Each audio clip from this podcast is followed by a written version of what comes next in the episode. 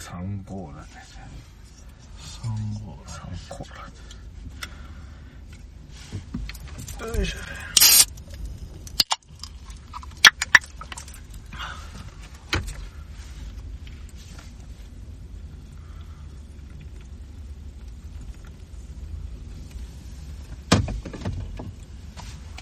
ビールがうまい後戻りクラブ。面白くなきように面白きことをわだち。はいえー、本日は2021年うん10月1日です。そうですねあ、日本酒の日ですね。あそうなの多分。おいえー、っと、私が日本酒大好き、ピノ、あー日本酒大好 き、えー、快楽をしようでございます。はいはいはいはいはいはいうんはいそうです私も日本酒は好きですね。ペーターです。何遍やっても出てくるね。前任者が。 あ何遍やっても前任者がスッと出出てきたら。何年出で、てくんのつ何人、何年前任者やってると思ってんだよ、お わかんない。前。わかんないね。 3。年ぐらい。 3年どころじゃないよ。というわけで、えー、っと、はい。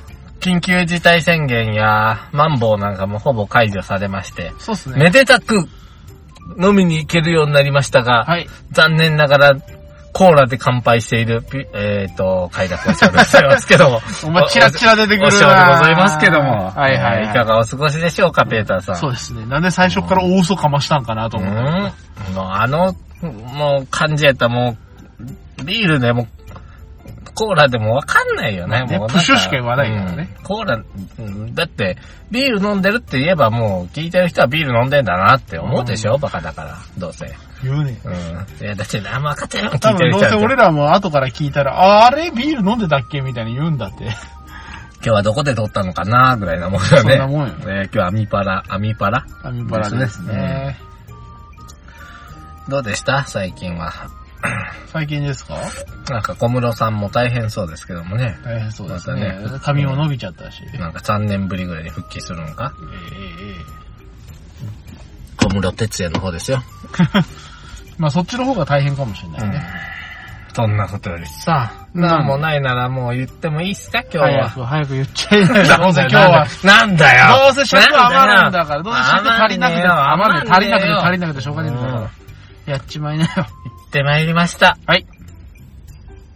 えー高校野球タスクはい。ですね。えー、福井県は、えー、鶴が気比高校を目的に、はい。私、この度、福井県をはい。観光させていただきましたい。やー、行ってらし、行ってきましたね。うん。さてはもう見たね、大体。うん、まあ一応チラチラとは。なるほど。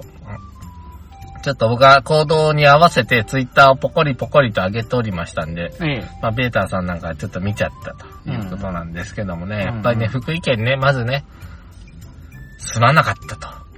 どうした謝らんといけんでしょ。君もだよ、君もちゃんと福井県の方に早くごめんなさいしてい。やいや、まだわかごんめなんねい。まだ僕にはわかんない。ごめんねまだわかんないわかんない。まだわおかんない。めえなんか福井県魅力がねえんだろうとかうん、うんルールブペラペラじゃねえかとか言ってたじゃない。わしが言ったかな、それ。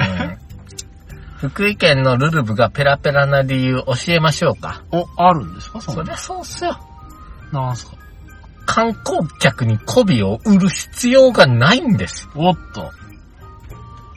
ほら、そうですよ。はい。別に、うん。来てくれなくても福井県潤ってますから。あ、そうなんですかはい。おー。聞そかせてりもゃらおそうじやゃないのもう。だってさ、はい。銀座ですよ、もう。銀座。銀座原子力発電の銀座と言われてる福井県です よ。日本にある原子力発電のうちの3分の1ぐらいあるんですよ。ほほ別に、ー。うん。他の県の人が来て小銭落としてくんなくてうも、んバブリーバブリー なさっ国てものがいっぱ国いがある大んです金よ。を。そうですよ。電力会社がゴボンゴボン金くれてるわけだから。ら。アトミック銀座とか嫌だわ。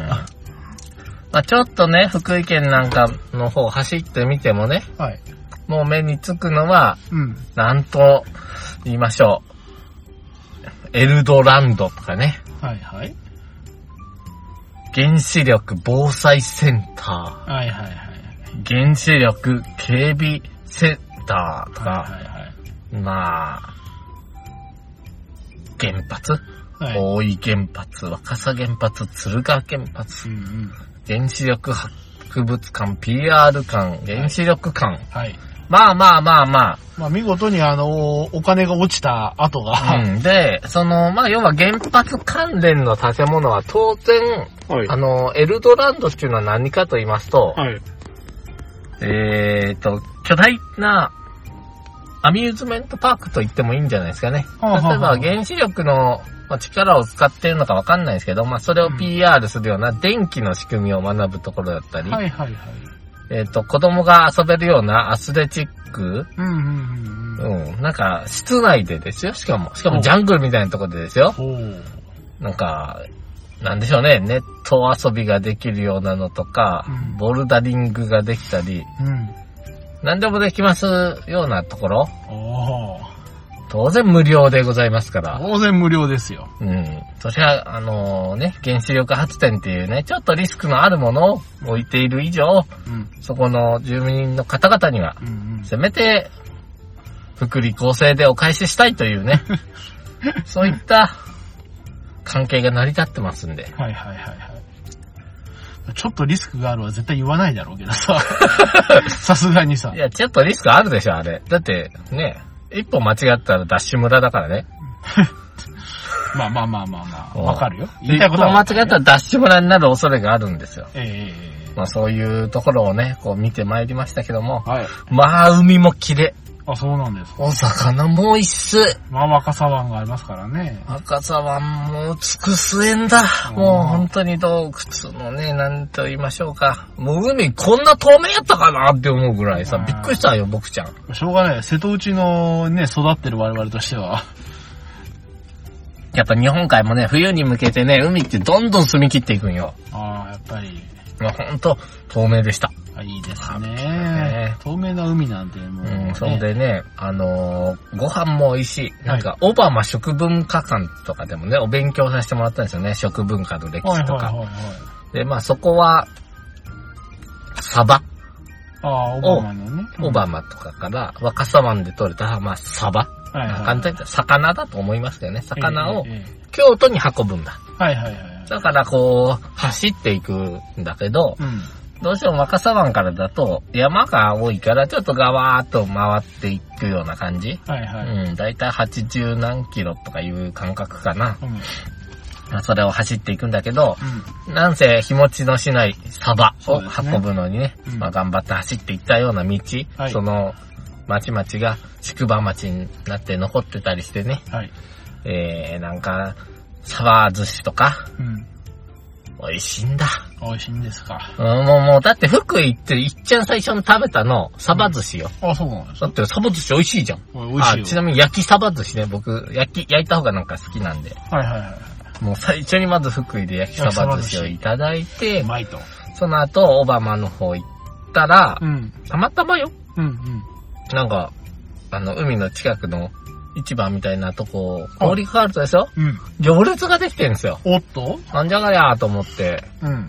行列できてんだったら美味しいでしょうと思って、う11ん時ぐらいに、 11時で行うん列もはすごい、うね。並りますよ。で、並んで、きっちり1時間以上待って。あ、すげえな。うん。で、結構自由でしょこの行動ね。まあ、それはだって君自由だからね。いやいや、だから行くとかも決めてないんだもん。うんうん、知ってるよ。もうう、いやいや、 どうこの生き方。もう1時間待つよと。たはいだ、はいはい、当初思ってたのと、そこでスケジュール変えたけどね。まあね僕の頭の中と組み替えを行ったよ。はいはいはい。もう、だって、待つほど美味しいんだったらもう待とうと。で、そうだね待ってる間にそこの店が何たるかを調べたはいりはいはい、全国の人に話しかけて、うんここは何が美味しいんですかここは有名なんですかと。うん。まあ、まさかね、何も知らずに並んでるとは思うままで。さか、何の店かもわからず最初並ぶぐらいの勢いですからね。果たしてご飯屋かどうかさえわかんないかもしれないという。うん。まあ、海鮮丼や刺身が美味しいと。ああ、はいはいはい。刺身のボリュームがすごいっちゅうんでね、おー僕は刺身定食いただきました。うん本当に、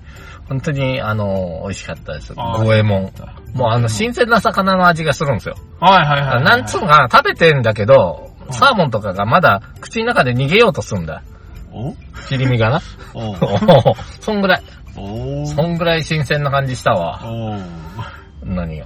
なんでもないよ。 なんかおかしい。続けろよ、ほら。ううんほんで、それからもうあれこれ行きまして、はいはいまあ、あー熊川塾行ったり、うん。あお寺巡りしたり、うんあ、千手観音見たりね。ああ、いいですね、千手観あーあれもすごかったね。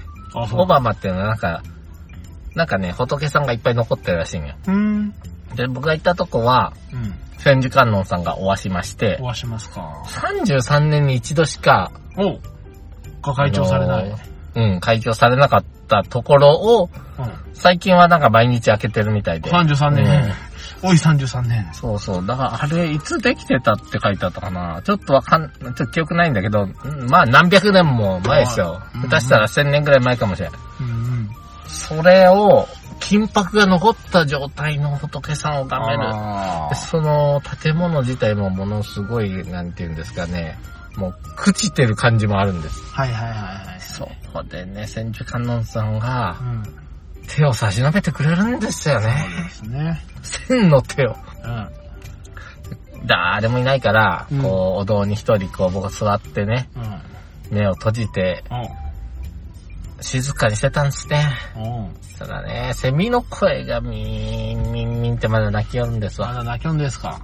もうなんということでしょうと。おほう。この仏さんは、うん。一体、どれだけの人の声を聞いて、おう。 どれだけのセミの声を聞いてきたのかと。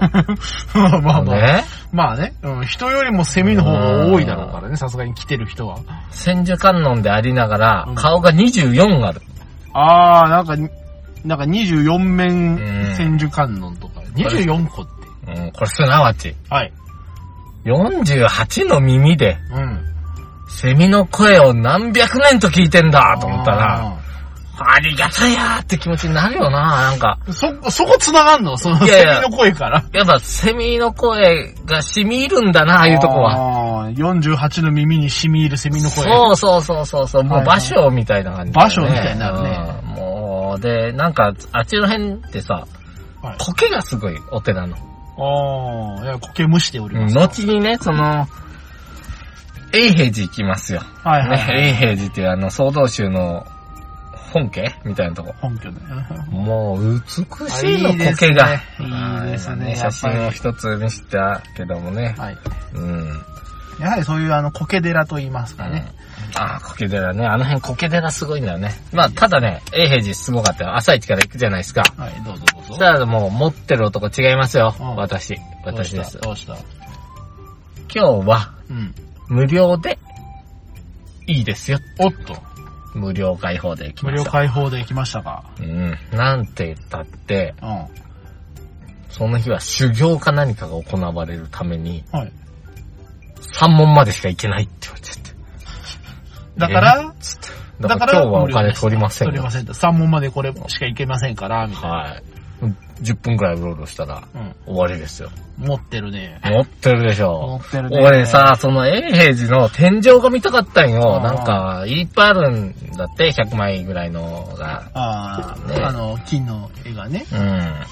見れなかっ君なんかあれだね、去年もこんな話したよね た。。いやいやいやいや、去年もなんかこんな話あったコ。ロナの間ってさ、そういうことすんだよね、しょいっちゅうやね。いや、か多分関係ないよ、そのね修行のあれとか。まあまあまあまあまあまあ。はい、続けよう。まあ、とはいえよ。はい。とはいえ、別に永平寺まで行ったらもう、その辺ごま団子とか、はいはいはい。永平寺なん町つがったって、蕎麦。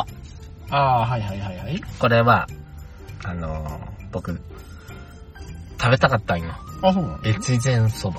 おー。なぜなら、今まで行った時、ほとんど子供とかがいたんで、はいはい。お蕎麦はうん、万が一ね、発症しちゃったことなんで、あ、はい。ちょっと、家から離れたとこで蕎麦なんか食べないようにしてたわけですよ。ああ、そうなんですうね。ん。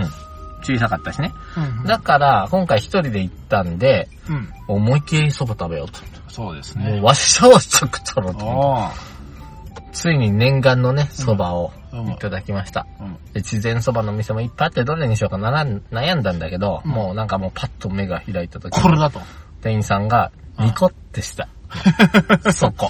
人か。まあ人よまあまあ、でもうね、んやはりね、あの、っぱりいい店員さんがいるお蕎麦屋はやっぱ美多味しい。分ね、10時ぐらい、あの、空いたかなぐらい。空いた、空いてるだ空かいてらるそれそれやっさ、てるそれさ、あのさ、客引きじゃなくてただの挨拶そやうそう、ねあの、だってあの、のれん出したらもう、か、か、かちゃんで向いて2個だろその日のうん。一発一目。番目は私がと。そのね。日の初蕎麦は俺がいただくと。うん、なんかもうめ、催促したぐらいですよ。だうっんて、他に誰も当然いなかったんでまあ。そりゃそうだろううね。ん。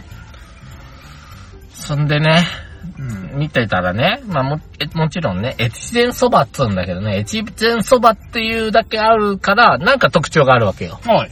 もちろん麺食いのか君は知ってると思うけど、越前そばってどういう、どういう特徴があるんですかんあれお蕎麦のことは知らない君小麦粉以外興味ないのバカにしないねえ、ねえ、ねえ。越前そばは何が、なんか特徴あったかなそうなんですあよ。んまり聞かねえんだよな。まず。はですね、蕎麦が黒い。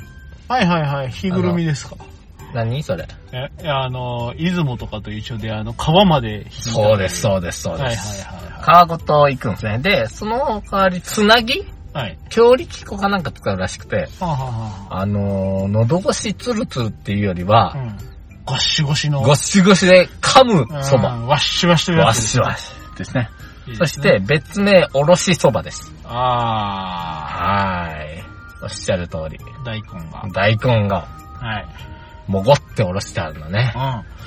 うん。それに、もうう醤油みたいなベースで食べるんですけわっしわどし、この大根が抜群にアクセントになってましはいて、はいはい。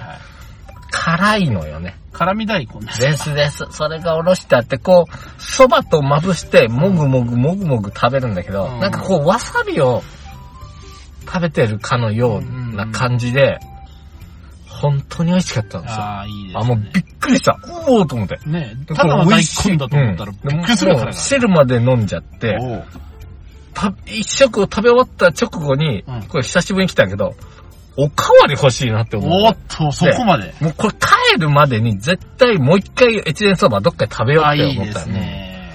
あの、福井県で、ぶっちゃけ一番美味しかったのは、そのカルチャーショック受けたのは、越前そば。あら、素晴らしい。これはね、あのー調べたんですけども、はい。まあ食べながら調べてたんだけど、越前そばってなんやとなん。やと。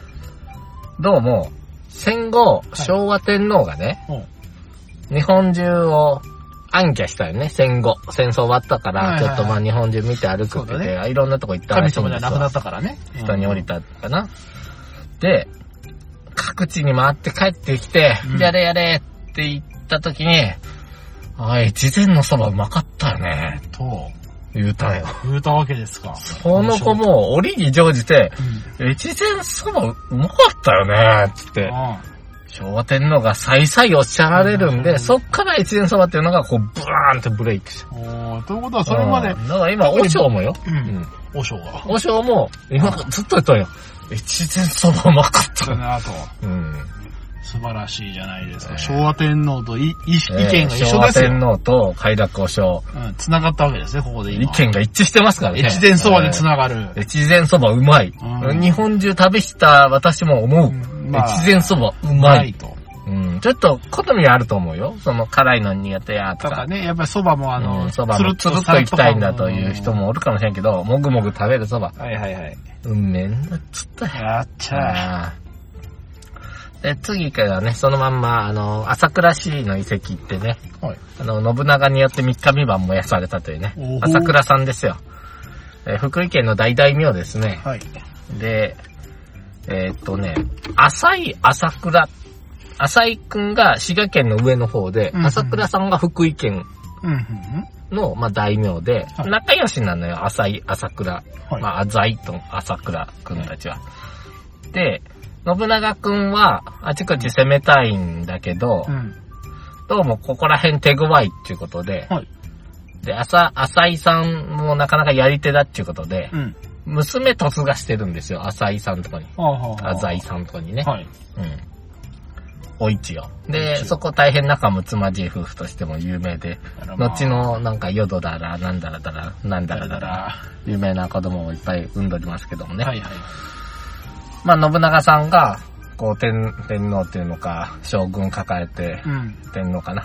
あの、まあやりたい放題し始めるんですわ。でうんどっか行くからちょっと力貸せやとお前たちもって言うんだけど、うん朝倉さん言うこと聞かないんよ。おっとちょっと信長嘘ついてるとこもあるから、ああどうも信長さんの言うこと信じれまへんな、ちあょらっまあとわしははちょっとい行け言われても行きません言って。おっと、再三催促するんだけど、いかんと。でガーンっていううん。ほんだらもう信長さんを当然潰しに来ますわ。まあまあまあね。うん。で、当時ね、朝倉さんが治めてた町は、うん。一条谷と呼ばれるあたりなんだけど、はい京都、うん大阪に次ぐうん。大都市と言われてた。ほう、そんなあの、うん福井の方の。そこを、はい。まあ、攻め入ろうとして、はい。で、まあ、朝倉くんも、うん。もう、もう家族やん、あ、あ浅井、浅井くんは。はいはいはい。一緒に行こうねって言って、もう朝倉さんやっつけちゃうよって、君仲良かったけどやっつけようねって、うん娘、嫁にやってるし、言うこと聞くでしょって言って、うん。いいじゃこら、いいんじゃこら、行くわけよね。うん。うん。するとですね、まさかの、うん。浅井さん。うん。俺やっぱ朝倉さんとの、ダチだからっあーて、いきなり信長を後ろから襲い出すよ。いやー、無本ですよ。ここ、これが、あのー、のに言う、世に言う、はい。神奈川崎の木口と言われる、信長、ボロボロにやられる事件ですよ。まあ、それはね。本当に死ん、もう一歩間違えたら死んでたっていうぐらいはいはいはい。やられてますから。まあ、さすがの信長も予想してなかったんだろうね。そこまいで。い、いい、いいって、うんうん。お前俺の弟なのにっていう感じですよ。義理の弟が。うん。え、え、嘘でしょって。いや、それあんたら仲いいけど、でもこれ、でもそんな、ギーとかやったって、あんま兵力とかで絶対勝ってませんよ。あんな、んな言ったって、っていう感じですよ。ですけいどもや、う、そんなんやったら本当やり返すからねって、あんたたち全員殺しちゃうよっていうぐらい強いうん、わけですよ。ねうん、そうそうそう。まあ、例えがよくわかんないけどね。まあ、とりあえずね、まあ、ないやろうっていうぐらい。うんうん。うん、え、えって、その、どういう状況いわかんない。もうし、こいつ仲間だと思ってたやつね、裏切られて、まさかの死にかける。で、その時に、信長を逃がすために、うん自ら犠牲となった部隊が二人おって、はい。豊臣秀吉とはい明智光秀ですね。あこーの二人が、信長様なんとか逃げ、逃げてって言って自分らが一番危険なシンガリを務めたんよ。ああ、素晴らしい。そこで信長さんその二人をうん。よくやったと。はいはい。助かったと。そっからその二人急出世しますからはいはいね。はいまはあ、これ運命の分岐点だったんでい。すそうよですね。ね。下手すりゃ、そこに、浅井さんが、浅井長うん政さほんんで、が。そ、うん、その後、結局信、信長逃げ切って、立て直して、うんもう朝倉家を滅亡させますから。三日三晩燃やしたもうね三日三晩燃やす。で、それがも燃やして埋められとったから、なかなか見つかってなくて、近年こう、どんどん発掘されていきよって、はいはい街並みが復元されてたり、ほほう。あのー、すごい力入ってるね、福井県。あのー、僕行ったし平日だったよ。あえて平日に人少ないとこ行こうと思ってうんうんうんうん行ったんだけど、えっとね、もう10人ぐらいエキストラの現地の人たちが、うん。あのー当時の街並みを再現した中に、うん。村人として存在してるんよ。へー平日に。平日に。お姉ちゃんとかがなんか綺麗な着物を着てうん座ってたり、うん。本当にそれっぽく野菜売ってたり、ほうなんかもう昔の野菜と かを。それもう、やってんじゃない 昔に。なってんじゃない実何はが。エキストラじゃないんじゃないいやいやいやいや、ガエキチ、ストラよガチ町民じゃねうん。いろいろね、面白かったよ。その、いっぱい喋ったんで、はいあの、なんかね、の、口にのれんみたいなのしてるから、うんこれ何これコロナ対策ですかって言ったら、いやいや、昔の人は、こういうのつけてたみたいって言って、こう、昔の資料とかも出してくれて、へえ。へえ、すごいなぁと思って、いろいろお話しして、またねって言って、南門から入って北門ぐらいに出たら、うん。あの、ふっと目についたの。はい。この朝倉遺跡謎解き無料って書いてある。おっと。あ、えこれやらいでか。うん。それはやらも、いうとか君そんなん逃すわけにはいかんよ。これ見つけちゃったから。はいはいや、やろう思ったら、今さっき行ったとこもう一回行けなよ。はい。はいはいはいはい。んで、ちょこちょこちょこちょこすんねんけど、うん。全然わからん。。そんな難しいわかん、わからん。ええー、って思って。で、もうまたその人らと、おかしい、これ、どこ何これって言って、うろうろして、もうスタッフの人にも教えてもらって、うん。ほんで、まあ、長々とやって、うん。やっと解けたお、のが外伝。はいはいで。本殿がその再現町並み以外の部分にあるので、あまあ歩くだけでこれでも2時間コースかなっていうぐらいのあ、、すげえな。山の上行ったり降りたり、ほほう。まあ、たっぷり堪能させてもらいましたが、ああ、よかったじゃない。うん、これもしかしてもしかするんだけどう、ん。あの、私といえばみたいなとこあるじゃないですか。はいはいは私が歩いた後にい。うん世界遺産ができる。うん。ね。はあちなみに知ってます青森県の三内丸山遺跡。い。はいはいはいは私、これ多分世界遺産になるねって言った後、い。なりましたね。無事になりましたようね。ん。次は、うん、もしかすると朝倉遺跡。なるほうんど。そんぐらいの力入ってるわ。あの、なんかな、めちゃくちゃでかい建物を作っとって、博物館。へえ。まだ建設中やけど。まあそれはやっぱり京都、大阪に並ぶ大都市としては、やはり、そうそうそう。で、悲運のね、信長という悪魔に滅ぼされた。はい。うん、ただな、気になってんのは、うん。吉野ヶ里遺跡なってないんよ。あー、まあでも吉野ヶ里遺跡はね、昔からあるけどっていうところはあるよね。でも多分、朝倉遺跡、うん。多分本気であの、動き出したら、町とかが、うんあの、世界遺産にっていう、十分あり得る。まあだって吉野ヶ里遺跡は時代が時代だからさ。うん、まあ、でも、その三内丸山遺跡は縄文遺跡やかまあらそうだけどね。ただ、やっぱ別格なんで、うんその歴史とかが。もう朝倉も、ちょっと有名じゃないんだけどね、多分、うん、まあ、まああ反応くしままでした歴史的価値ですから大事なのは。有名無名でうん。はほなんい。でね、それで気づいたんだけど、はいそれ宝探しって書いてあったの。で、福井宝探しって調べたら、うん。うん。もう一個ね、三国っていうお、はい。駅前でうん宝探しイベント、な謎解きイベントやってますっていうのがあっ、やって異界でか。そうですね。自由度高いなもう君の君のもうあのねうん、ライフワークですからそうね。です。一回だけ。えー、東尋坊の手前の辺ですわ。へーもう、もうほとんど石川に近いぐらい。うんそんなとこ行くつもりなかったんだけど、気づいたら行ってたね。まあしょうがないよね。ただね、行く途中に、ちょっと蕎麦、はい。鼻持ちがあんまり良くないじゃないですか。うん。うん。腹が減ってくるじゃないですか。行きたいとこがあったんだね。おう。海鮮丼食って、蕎麦食っうて、ん。そろそろ、うん。わしも、肉を、食べたいああ、そうですうね。ん、ちょっと油っ気を。うん。福井といえば、ソースカツ丼じゃろと。ああ、有名ですねう。んで、実は3年前にはい。来た時に偶然というか、まあちょっと調べていったお店、福神さん。はい。本当に美味しかったんで、はいはいはい。もう一回行こうと思って、今回。はいであれからヨーロッパ圏とかも行ったんだけど、やっぱ福神が美味しいと思って、美味しいともう一回行った。うん。もう変わらぬ味でね。あーいいですねの、もう丼からはみ出るソースカツはいはいはがい3枚870円で中。うんでまず、お椀をひっくり返して、うん。さチキン、チキンカツを横に乗っけ、乗ってけてそれからこうソース食べながら、カツを食べていくっていうはいスタイルなんだけど、もう本当に脂身がゼロ。ああ。それからね、信じられないことが起こるんですよ、そこでありね。ますよ。僕の今まで生きてきた人生の中で、こんなことは考えられないっていう物理の法則を無視してる。科学の法則無視したことが起こるんよ。無視してる。非常にきめが細やかなパン粉だってのはわかるんだ。うん。それに、うん。どっぷりとソースがくぐらしてあるわけよ、多分。うんもうまんべんなくソースついてるかはら。いうっすらとね。で、その状態で、うん。なぜか、うん。サクってすんのよ。ほほいや、おかしいだろパン粉ソースでくぐらしたらサクサクするわけないじゃんって、きたってなるじゃんって。思うのになぜおかしい、サクサク。素晴らしいお。何これ何これソースつけた後もう一回焼いてるのかっつう。あ焼いてるのかな不思議なことに、あ。はい。最後までサクサク保つからあね。すごいね。ご飯の上におろうがソースに使ってようがい。やあれは、何ーな何かわからんだけそど。うそれこそが人を引きつけるわ。そう。で、気づいたらもう、あれないわっていうぐらい、もうペロリですよ。いさやっーきそば食ったばっかりなのすに。ごいですね。おかしいんだよな、福井県のね、魔法です魔よ。法ですね。それからまあ腹ごなしして、はいはいあとはパチンコ屋行って、うん。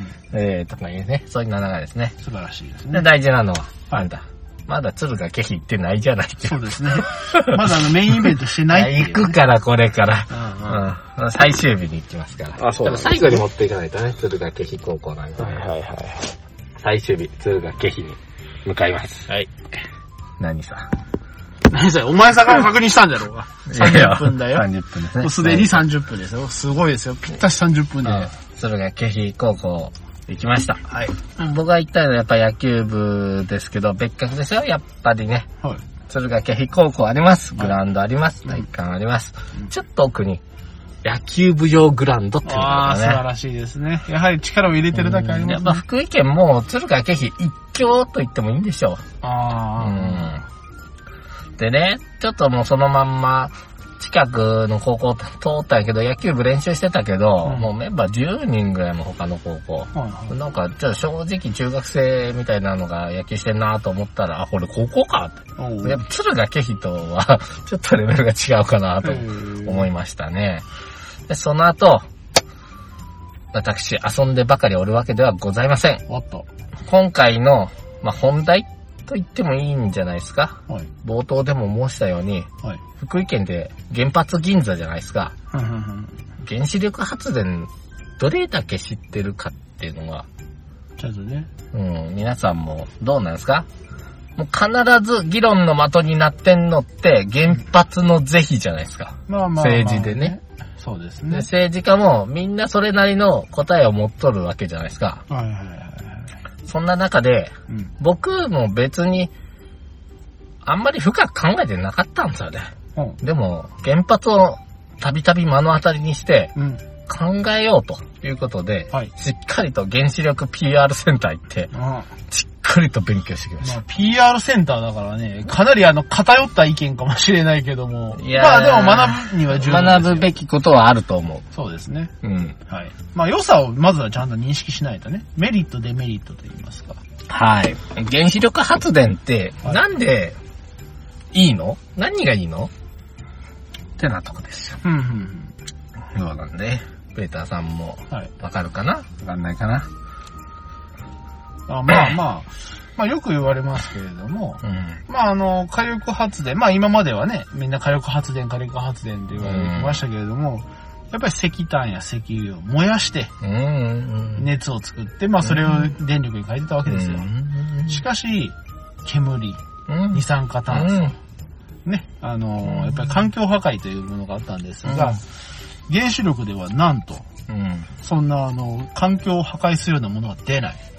うん、まあまあ、あのー、それはあのね、あの、原子力の廃棄物とかそういうのはあるけど、はいそうですねあるけれども、その、要は、えっ、と、地球温暖化とか、そういうふうなものに、こう、繋がらないという。うん、まあまあ、よく言う、その、ちゃんと処理さえすればクリーンなエネルギーという。まあまあまあまあまあ。言われまてあいるまあ、ああの、どうしてもなんぼかはその、産業廃棄物みたいなもの出出まますすけけどどね。まあ、うんまあまあ、とはいえ、めちゃくちゃ出るってもんでもないんで。うん。うんうんうん。まあ、その、その、量的な問題としてでね。すね。ええそうですねええ。環境にいいと。そうん。れから、あの、ペーターさん言ったように、火力発電って石油、石炭、それから、まあ、ガス、うん。あの、を天然燃やガしスてのるんですね。はい。で、それでタービン回して発電するんですけども、うん。そ,、れ全部うん。輸入してるんですよ。はいはいはい。つまり、はい。全部膨大な、こう、ものを輸入しないといけない。要は外国に頼った発電と言ってもいいんでしょうね。あー。しかし、うん。ウランは、多分、あまあ、日本で取れるのか、よそで取れるのか知んないけど、うんもう少量で、えー莫大なエネルギーをええ生み出すことができますんで、皆さんもね、使ってる電気、そんな高くないのは、うん。うん。原子力がバカ安いからですよ。はいはいはいはいはい。バカ安いエネルギー作ってくれるからう。ん。めちゃくちゃ効率がいい。そうそうそう。だからあれ、あの、原子力なんてやめて火力に戻せみたいなの言ってた人たちいますけども、うん火力に戻した瞬間に電気代がクソ跳ね上がるとかいう話ですまあよね。まあ、クソほどは上がらんけど、その、福、あの、福あの茨城地震はでいはい、福島の原発のう後ん。わかりまし、たねずっと別に原子力発電全部停止してたからしばらくうんう。んうんで、今現在、じゃあ原子力発電は、エネルギー生産量の何、何パーセントぐらいを占めてるかっていうのはどうでししょうか。えー結構ね、その原発直、事故直後は、うんもう全部止まってたょか止まらっ、てたからね。ゼロになってたの。その間もまあ若干計画停電とかで乗り切れたと思うんですわ。うん。思うので、その後、まあ、とりあえず、その、な、いろいろなハードルを乗り越えて、ちょっとずつ再稼働していってる状況なんです。で、まあ、全部ね、もう、もう、多分すごいことになってきてる、あれで事故して、その、海水が入って、鉄塔が倒れたから電気送れなくなっちゃって、うん。あの、冷やすポンプ回せなくなって、はいはいはい。で、さらに、自家発電もあったんだけど、それも水没しちゃったから、はいはいはいはい。あのー熱だけが溜まり続けて、いわゆるメルトダウンつって屋根が吹っ飛んでどっか行っちゃったんうんうんそんな事故が起こったと。まあ、それを踏まえて、はい。他の原発も全部堤防の高さを上げ、送電線の強化を図り、はい。ろ50の壁を設置して、うん。さらに、まあ、テロとかの対策まで徹底して、ええ。ほぼ事故起きないんじゃないかな。もう限りなくゼロに近いぐらいの安全対策をうん。徹底して、稼働を再開しているような感じですかね。はいはいはういん、。それから老朽化に対してもも厳う、しい原発は40年で絶対やめなさいと。はいはいとはいい。うことで、もう、今、現在で、例えば、あの、鶴ヶ原発もうん3基あるんだけど、もう2基が、賞味期限切れで廃炉手続きに入ってます。おっと。これ、30年かかる、廃炉はい。廃炉から全部分解するのうんうに。んという状況になってまして、げ実質動いてるの1個だけ。うん。はい。もうそんな状況ですわ。うんで、今、日本の総エネルギーの何割を占めているかってとこですよ。一個でですか。 1個よりか、まあ、原子力まあまあ全部まあで。うーん。3割。 No おもっと少ないんですもっ。と少ないんですか、はい今。いやー、2割、もっと少ないです。 1割、もっと少ないです。 5%パぐらいです。お6%ーぐらいかな。で、まあ徐々に増えてんねんけど、最ー。下はい位はいは。はで、今は代わりにクリーンエネルギーになるものが、風力、水力、ソーラい。そうですね。ー、だいぶ10%ぐらいまで伸びてきてるんですはあはあはね。あただこれ、限界があって、水力とか風力って設置する場所が非常に限られる。えええええただ、ソーラーはなんかもう山切り崩して逆に破壊してるというえ。説そうもであする。ね。うん。さらに、まあ発電効率悪い天候に振り回されるそかうでらす、ね。ということで、まあ、難しいんだけど、まあ、エコではあるということで、うんうん。伸びつつありますが、はい。そういう状況を鑑みて、はい。原発、僕なりの、うん。まあ、答えは見つかったんです。お、ほう。で、まあ、あんまりね、あの、そういう考えをね、こう、人前で言うのっていうのは、うん。あのー面白くないし、うんなんか、あれなんだけど、まあ、基本自分で考えることなんで、まあまあ、これは個人的人なの受け売りをうんね、喋るのは面白くないとは思うんだけど、まあ、あえて、あえてよ、もうこれどうせ自分で聞くから、うん僕がこの時思った感想としてうん。は、はい。 PR センター見て思ったことなんだけど、うん結局、でもやっぱり僕はうん。原発はうん。やめよって思った。ほほー。PR センターを見て、 PR してくれたよ。原発いっぱいねこんないいことあいるんいだだよよと。と、うん PR してくれた中で、君が思ったのはやめようと。うんやっぱり原発、もうやめようと。うん。まあ、あの、今、小型原発とか、なんか、どんどん増えてるとかね、逆に新しい技術として、小型のを配備していくことで、はい。なんか安全性が高かったりま、あ、効リ率スクがを良か減ったらりす、というか、分散さとせかる言うんだけど。ど、それでもやっぱり、うん。はまあ、あの、廃棄物は出るわけだしい、はい。扱いに困るものは出るわけだし、うんどんだけ安全対策してもゼロパーになんないんだよね。例えば、職員がその気になれば、ぶっ飛ばせるよ。あの、原発って、中の人が。まあね。多分ねまあ、それはもう、その、内部的なテロだったりはするかそう、もしれ内ない部けどテロとかって、案外あるやん。まあまあまあまあ案。外あるやん。案外そういうの多いやん。あるある。人間だもの、やるよ。うん。となった時に、うん。福井県がなくなるよ。うん、うん、うん。一個そんなことがあったら。ね、ダッシュ村レベルじゃないからね。はい。そうなった時に、あんな綺麗な海も、あんなに美味しい魚も、あんな美味しい蕎麦も、ソースカツも、うん。なくなってしまう立ち入れない部分になってしまうんですよ。うんで日本の国土がそんなになるのは僕は嫌だ。はい。だったら、 5%の電力とかを節約しようと。おう。節電しようと思ったのよ。うんうん。もうね、これはもうおせっかいですけど、みんなも電気無限にあるとか安いとか思うけど、ちょっと節電しようっていう意識が。ああ、いいですね。そして、、原発には反対しようって思った。ははね、まあね何にもせずにって言われは自分なりで家の中で、まあ、ちょっとの、あれだけど、設定温度5%ね1度うん上げる下げる、電気早めに消すとかいうのを少し意識して、はい。原子力は撤退しよはい。う。だってね、他にも思ったのは、うん日本って原子力の爆弾食らってとんでもない目に遭ってるじゃないかと。うんうんもうやっぱ歴史とかも鑑みて、日本がまず原子力撤退しようってうん。僕は思いましたよ。はい。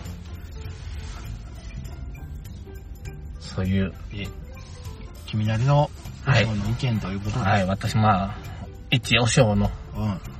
ザレ事だと思ってね、はい。聞いてもらえればと思いますけども。はい。やっぱね、でもね、あれ、近くに住んでる人は平気かもしれんけど、やっぱ僕は近づいた時にちょっと恐怖を少し覚えるよ。ままああ、モンジュとかね。まあ今地震来たらちょっと怖えなとか思って。まあそうだよね。モンジュってあの、稼働する前にミスって、うん。もう廃炉手続き中やけど、はみ出ちゃったから、ものすごごい。い負の遺産で、別の意味で世界遺産だからな、あれうん。うんうん。はみ出ちゃ った。あのね、うん、そういうのも残ってるから、はい。そういうとこをね、あの、まあ、福井県の綺麗な自然とか、食べ物とか、まあも、もちろん人がね、うん不利益を被る可能性があるようなものは、うん。やめましょうや。もう実際なんとかなる。あの、あればすごくいいもんなんだけど、もうなければないでなんとかなる。うん。ない、ないならないで、うん。なんとかしようって、私は思いましたよ。うん。まああ、そうですね。あまあまあね。うん。いいんじゃないですか。はい、うんもう。じゃあ、あの、あ、お土産の羽二重餅を。ああすいません。そうさありがとうございます。生ハブタイム。はい、ちょっとあの、それだけ写真残しておいたんだけど、一応ね、あの、生ハブタイ餅っていうですね、あの、多分とても食べにくいハブタイ餅としてすごい有名なんですよ。うんうん。えーと、書いてますね。うん。あ、それ、あ、ダメだ、そんな持ち方したら。ダメダメダダメなのメ。これそうそうそうそう。あ本当だやってんのおなんかちょっとやばいやばいやば前いお前何やってんだよ。おめえが立てて渡したんだ。俺ずっと寝かして歩いてたんだから。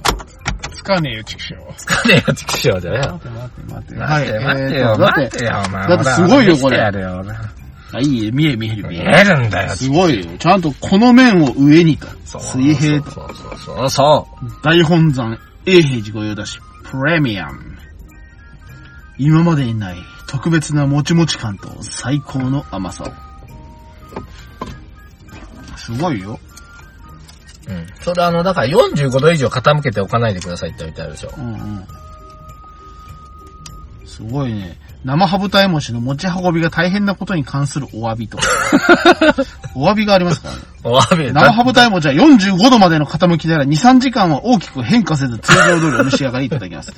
なお、当社実験では、商品を真横90度に立てた場合、うん立つと大きく動き出し変形します。お前今持ってたの、縦に。うん、もうなんてことすんだ、俺。福井県からずっとフラットに保ったまま持って帰ってきたのによ。なんてことすんだ、お前。台無しじゃねえか、これ。すごいね。すごいねうん。まあ、ぜひ、まあ、お家でご賞味ください。そうですね。こればっかりをこれ家で開けるわ、今開けるわけにはいかんです ね。ドゥルーってね。うんあのー、じゃあ、あの、恒例のはい。快楽お尚のはい。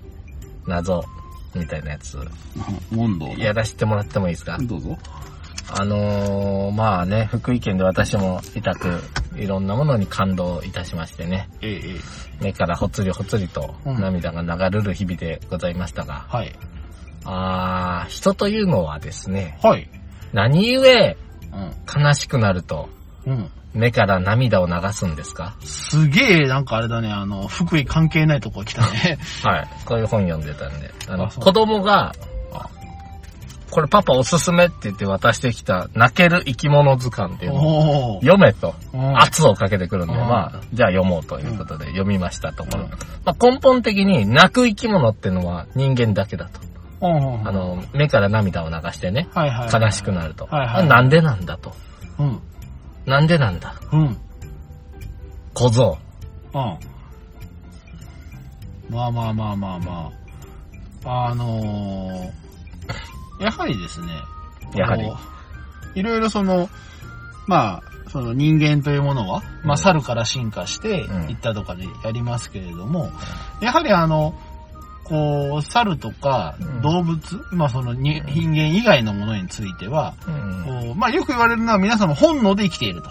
うん。本能のままにこう、生きて、こう、繁殖して死んでいくわけですよ。うん。で、やっぱりその世の中、あの、グループを作るとか、群れを作る。で、あの、猿は一夫多妻制だとかさ、ライオンもだけど、そういうふうなあるとは言うんですけれども、それは決して感情的なものではなくて、うん。本能なんですよ。うん。それが当たり前。うんだから、例えば、餌が取れない。とか、うん。こう、縄張り争い、負けるとか、あるいはまあその親や子が、あの、襲われて死んでしまうとか、それすべて仕方がないことだということだ。まあ別にだからそれに対するその感情ではなくて、うん。本能で、あ、そうなんだあとか。じゃあさ、猿たちは、例えば、うん。いじめられても、うん群れから追い出されても、うん。悲しくないんだ。あ、本能か、と。うんうんうんあ、生存本能か、って。悲しい、泣くほど悲しいことがないってことうん。泣くほど悲しいというんではなくて、うん。追い出されたら追い出されたで、もうだから、自分が次へ行かないといけないわけですうよ。ん。本能で。うん。だって、餌を取らなきゃいけないし、うんその本能で、こう子孫を残さなきゃいけないっていうのがあるんだから、だから、離れたら、次の子孫を残すための行動を取るわけですよ。うん。しかし、まあ人間というものは、うん。あの、よく言われる感情がある生き物として、うん。ええあのーでも猿も結構怒ったりしてるけどね。それは、それはそうだよ。だって、本能的にやらないと繁殖できない。やらないと餌が取れなくて死んじゃうんだから。おお怒りはするには悲しみはせんけど。違う違うだからそれが怒りという感情ではなくて、本能なんだよえ 怒りじゃないんですよ。怒りではない。ああ、そうなんですか。あそう。で、人間は人間は感情なんですよ。あ、人間は感情なんです感情かがある。こらーっていうのは怒りは感情なんですかそうそう。本能ではない。本能ではない。あだってそうでしょう。その、まあ、本能っていうのを、まあ、その、ね、よく言う三大欲求とかその辺の欲求と別にするとですよ。いちいちその、仕事のことだったりとかさ、全然その、自分の欲とは関係ないところでも、こう、叱ったり怒ったりするし、うん。ね。やっぱりその、まあでもこうしてほしいからこう叱ってるって感じじゃないの、僕が。うんうんうん全。く他人だったらどうでもいいくない。でも全く他人でもさ、うあのん。でもそれは自分が頑張ってるから、ー、うん。お前も頑張れよ的な怒り方じゃないかな。うんうんうんな、もうコロナの間自粛頑張ってんのに、うんうん。全然知らない人が東京で酒飲んどると、うん。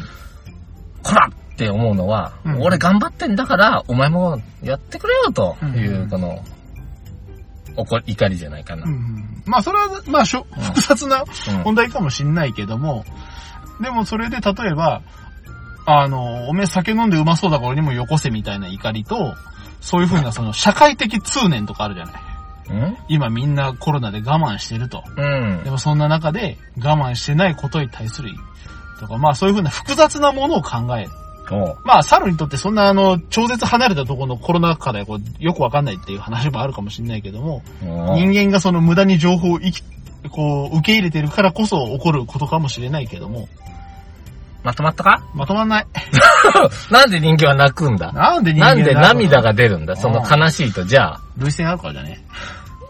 えーっと、じゃあなんで涙腺が、うん。から水が出るのそれは、例えば涙腺があるのは目にゴミが入った時に押し出すためだろ。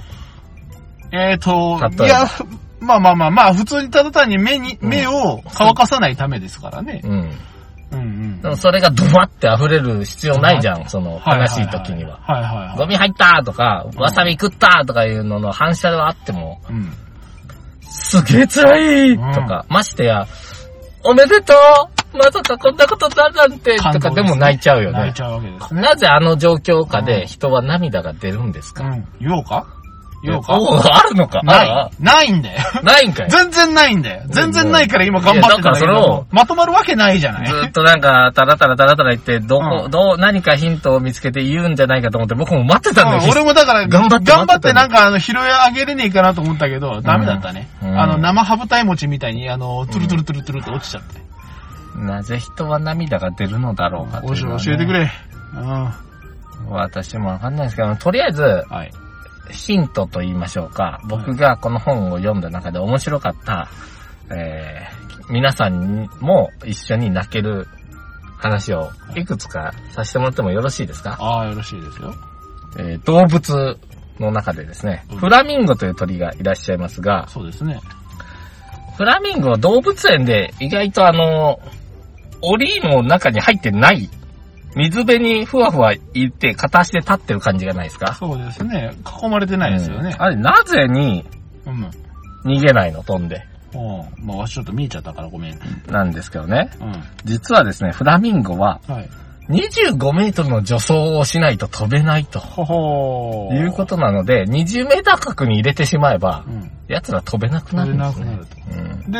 で、飛べないから、こう、片足でそっとこう、そうそうそう。スッってやってる。うん。で、さらにね、まあもっと、じゃあ、30メートルぐらいある水たまりにおるぞということならば、うん。残念ながら、うん。羽の一部を切られております。ああ、そうですね。どうですかだ動物ら園にいた時にそういう部分見てほしい。まあ、鳥、鳥もね、なんかその大事な大事な風切り羽というものがないと、うんうん飛べないというお話がありますあーそうよね。なんですか。ね、だから動物園行って、うわ、ここ広いな、うわ、フラミンゴいんな、うん羽切られてます。うんえー、どうですか涙が出ません飛びたかくても飛べないというあーそうですよ。続きまして。アイスランドガイ。ガイ男 はアイスランドガイです。い。はい。なんと、アイスランドの海に長生きで知られているアイスランドガイという貝がいます。貝類ですね。うんはい。の、のこの長生きなんで、この貝を、まうあんちょっと取ってきて、うん。えっ、と、気候の変動がどうだったか調べるっていうことをうんやってみました。はいはいだいたい200個ぐらいの貝を集めてきたんですね。はいはいはい。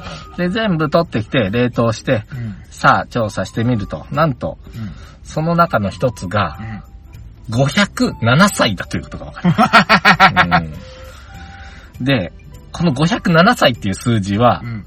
貝のみならず、はい。すべての生物において、うん。 507歳まで生きていたものはいないと言われているうん最長の貝であったと。あったという。なぜなら、 うん。冷凍して死んでしまっそうだね。いくら、うんいくらアイスランドの寒い寒いとこにいたとしても、冷凍庫じゃないからた。ね。冷凍して死んでしまって、507という記録をうん人の手で途絶えさせ途た。絶えさせたこれね、生きたまんまちょっと予備調査して、ううんん、これすげえじゃんっていうんで、もうちょっとね、生かしてみよう生やれば、う508、509と記録を伸ばせたかもしれないのに、人間の手によって息の根を止められたわけですよ。うんその記録を更新することは叶わなかったんですな。涙が出るだろ涙が出るね。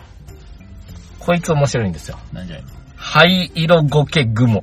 灰色ゴケグモ。うん灰色ゴケグモ。雲ですね雲ですね。えええこの雲のオスは、え。うん。相手にとって、相手に、年を取ったメスをよく選びます。ほう。メスの気を引くために長い時は6時間もね、えー、説得して、ようやく交尾ができるというあ。らまあ。うんそして、なんとか、もう身も心も捧げた、うん。えー、若い男はおばあちゃんに、うんえー、大体食べられてしまうまあよくあるやつですね。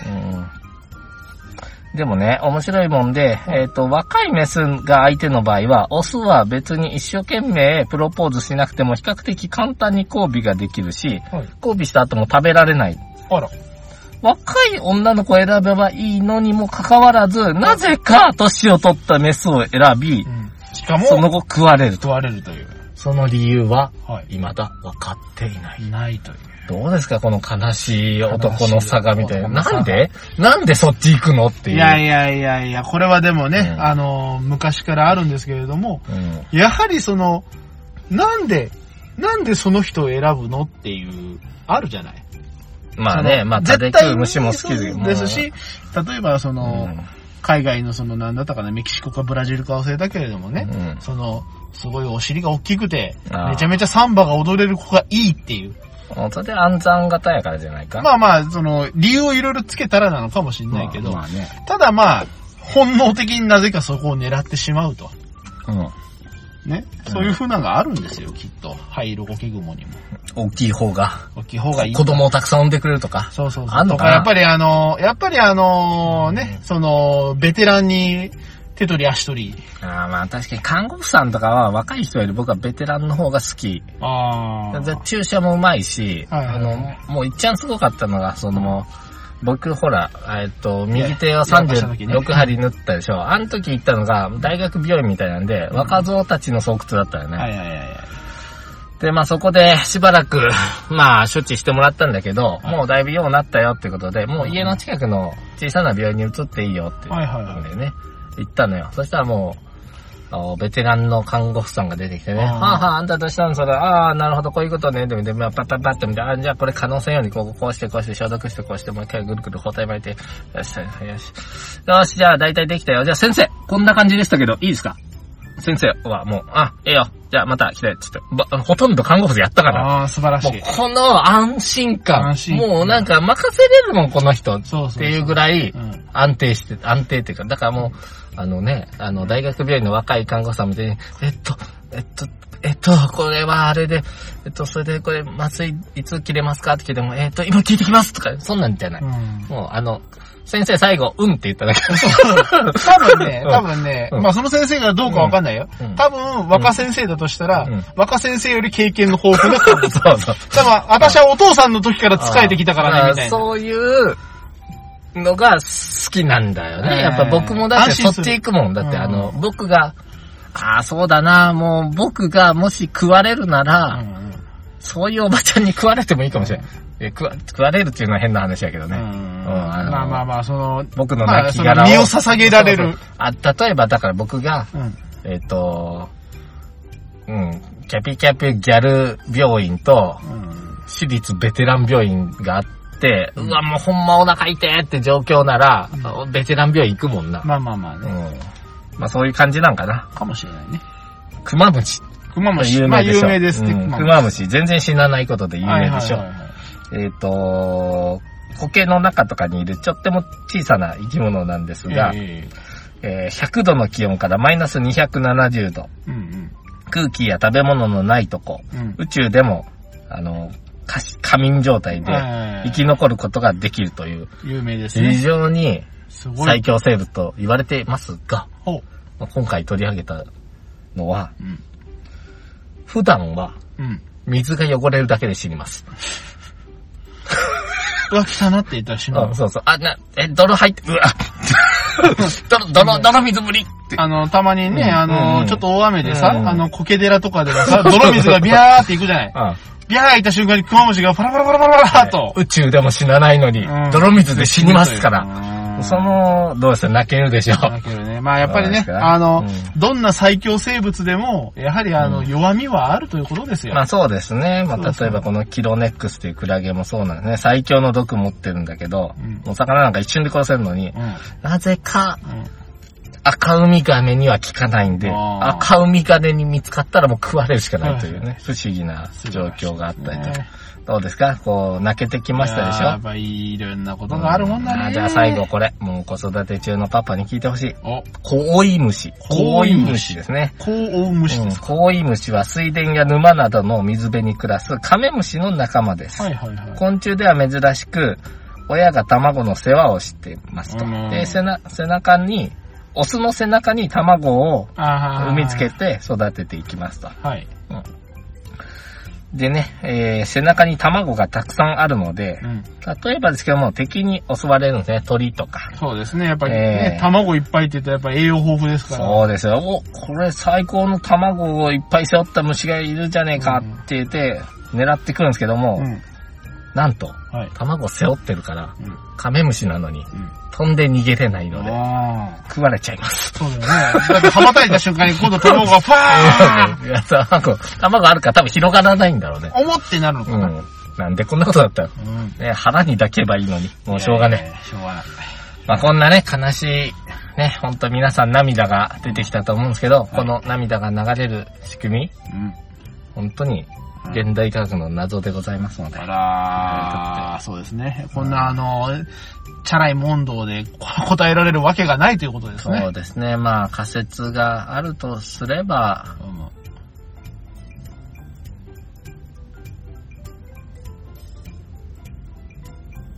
終わる出ないね。出ないでしょう。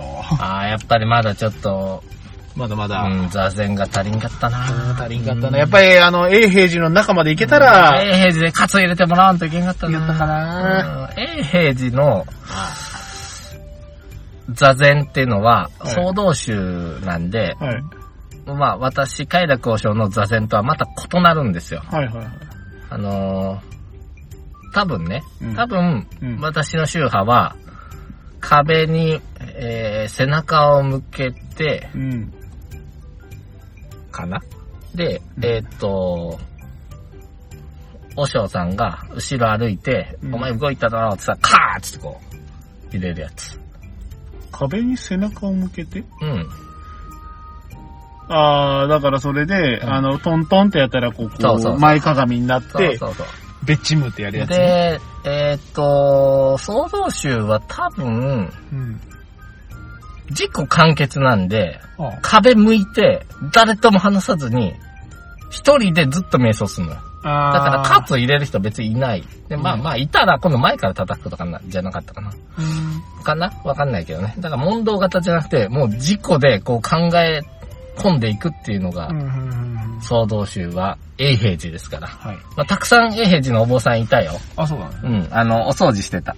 あらあらの、丁寧にさ、苔、苔蒸してるからさ、落ち葉とか全部手で拾いよと。おー素晴らしい。でもね、あの、大きな、うんあの、建物の中、うん。普通にルンバが掃除してあ、た。しょうがそない。こをお坊さんやれと思ったけどしょうね。がない。多分そのルンバルンがも、ブイ。そうそうそうそう。あの、ルンバも、もう多分仏門に入ってるの。え、 そのルンバをそうルンバ層なの。ルンバそうだったのルンかバ。そうあなるほど。道理で引っ和か尚ってた。小僧ルンバ層なんですよ。ああ、バイトはもうこう磨き上げて、こう磨き上げて己の問答をしてたわけか。そうそうそう。なるほどねだから、それで、あの、ブーってあの充電器に入って、こう、瞑想に入るわけですよ。全全部部、悟りを開くわけ床ですよ。掃除をしてね。えあーさ、撮ってたな、確かにあいつな。でいしょや、写真撮ったらおもろいかなと思ったんやけどう、ん。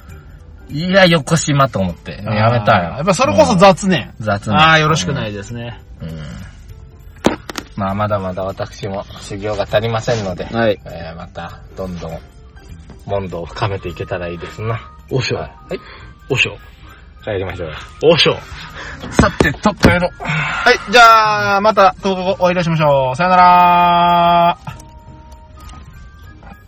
よろしくお願いします。びっくりだよ、1時間超えだあもん。あ、なんでこんなことになってんのだっなてんでさ、もう痛くてしょうがないんだよ。だってまあしょうがないしょうがないしょうがないしょうがないもはいじゃあこの手元になんかゴミが多いんだよ。